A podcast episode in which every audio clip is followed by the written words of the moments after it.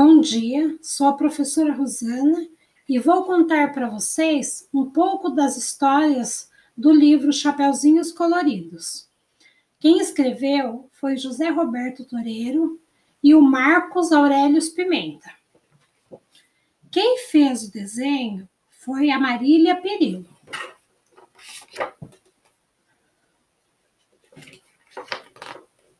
A história da Chapeuzinho Vermelho você já conhece. É aquela em que a menina vai levar uma coisa para a avó que mora na floresta. Mas aí ela e a avó acabam na barriga de um lobo.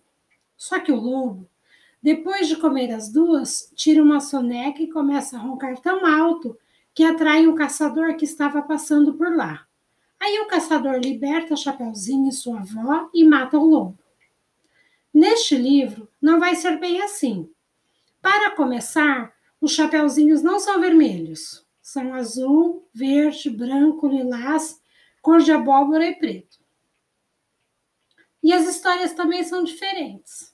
Tem uma em que a Chapeuzinho é malvada, outra em que ela quer ser famosa, uma em que a Chapeuzinho é gordinha, outra em que ela quer ganhar dinheiro, uma sobre amizade e outra sobre o tempo.